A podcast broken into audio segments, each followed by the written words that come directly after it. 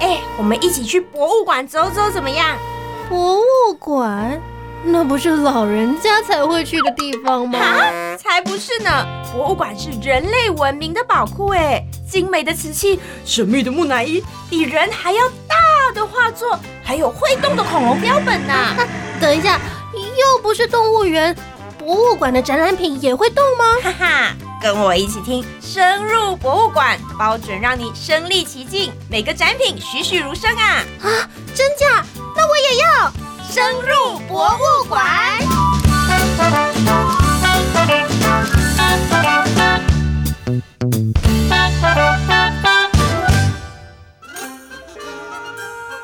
哎呀，最近来参观的人怎么减少了呢？肯定是受到新冠肺炎疫情的影响吧。可惜喽，可惜，人们太久没有看到美丽的我。会不会连审美观都变了呢？毕竟我就是美丽的代名词嘛。哎呀，可是怎么没有人给我戴上口罩呢？要是啊，作为卢浮宫镇馆三宝的我也生病了，那可真的不妙啊！而且，我打喷嚏也没有手可以来捂住自己的嘴巴呀。这样可真的不太妙啊！小伙伴，你已经听出我是谁了吗？是的，我就是美丽的化身，又是希腊黄金时期的缩影。我是被收藏在卢浮宫的雕刻作品——米洛的维纳斯。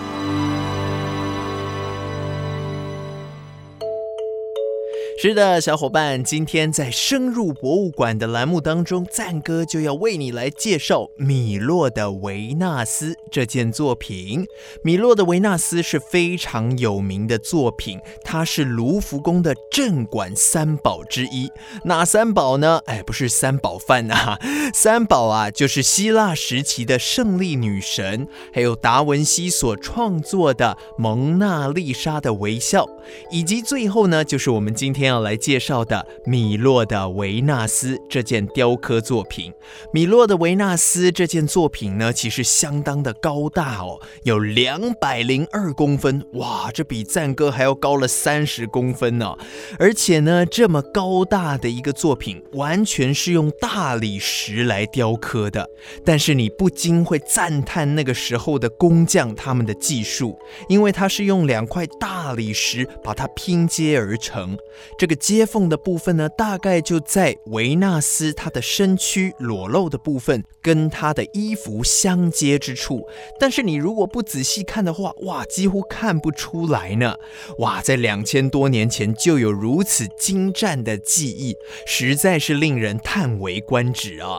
而我想，小伙伴就算没有去过卢浮宫，应该呢也有看过米洛的维纳斯，或者呢你一定听过他另外一个名字，就叫做。断臂的维纳斯，没错，他的手臂、双手啊都是断的。为什么是断的呢？哎，这个我们慢慢再来提哦。先来告诉你谁是维纳斯好了。如果喜欢希腊神话故事的小伙伴，一定知道维纳斯是谁。其实呢，维纳斯在古希腊时期啊，他的名字并不叫做维纳斯，他的名字应该叫做阿弗罗代蒂。Aphrodite，但是到了古罗马时期呢，诶，古罗马人就把另外一位女性的名字呢放在这位女神的身上，于是称她为维纳斯。那么维纳斯她是一个什么样的女神呢？在希腊的神话故事当中，她是掌管着人们所向往的爱还有美的一位女神哦。也就是因为她掌管了爱跟美，所以很多的诗人啊、画家、艺术家都喜欢。把维纳斯放在自己的创作当中，就像我们今天所介绍的米洛的维纳斯。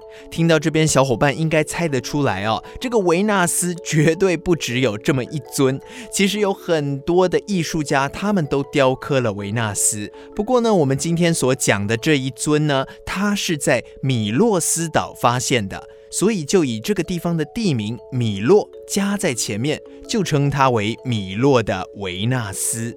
那么说到维纳斯啊，就不得不提一个有趣的故事，那就是帕里斯的评判，或者叫做帕里斯的选美。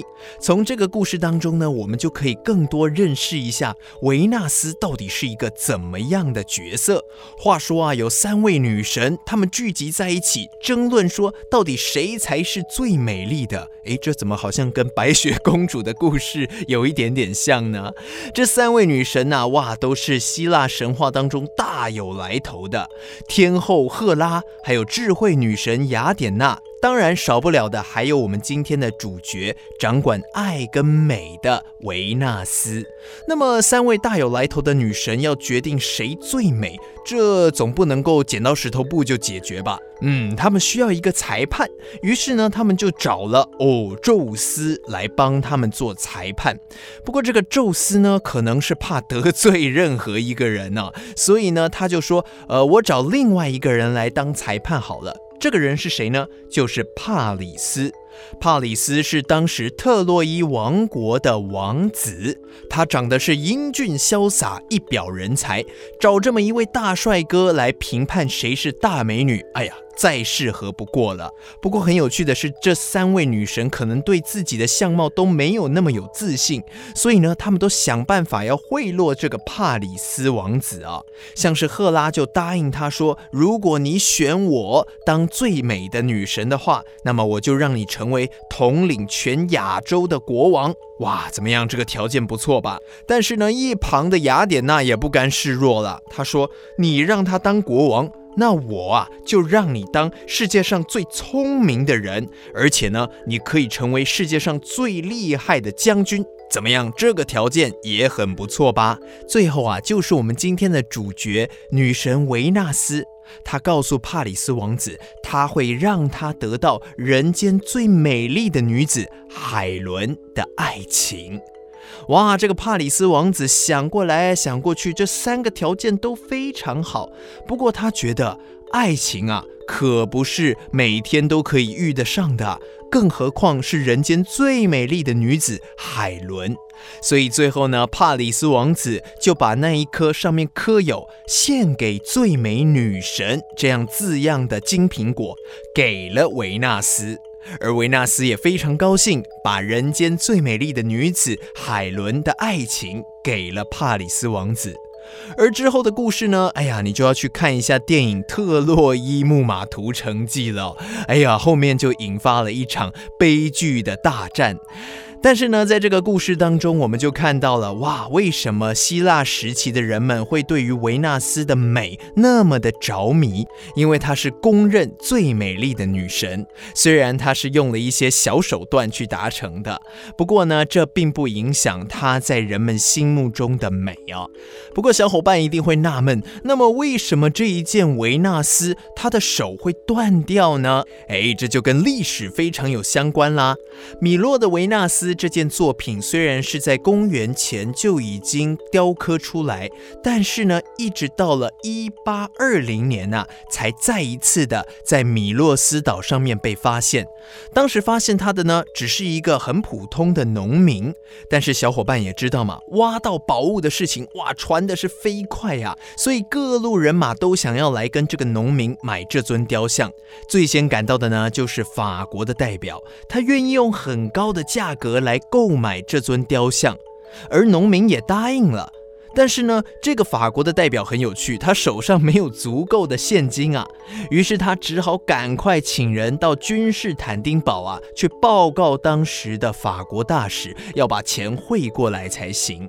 那么在君士坦丁堡的法国大使啊，听到这个汇报之后，立刻就说：“赶快把钱带去，把这尊美丽的雕像买回来，作为我法国的收藏品。”但是没想到啊，等把钱带到了米洛斯岛上的时候，哎呀，农民却已经把这个雕刻像啊卖给另外一位希腊的商人，而且都已经装在船上准备出航了。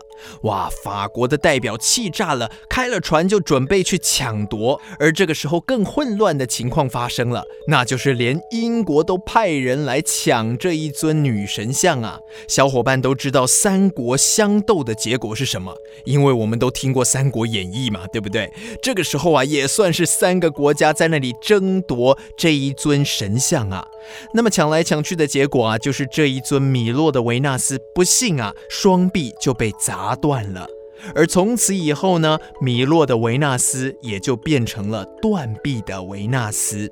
到底这个米洛的维纳斯在他断臂以前长什么样子呢？哎，这个大家都非常想要知道。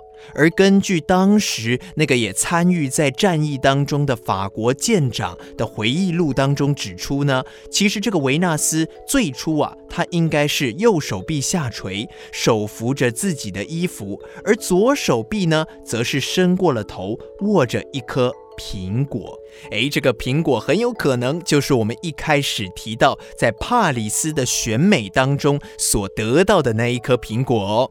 不过这样子的断臂呢，反而让这一件作品啊有了无限的想象空间。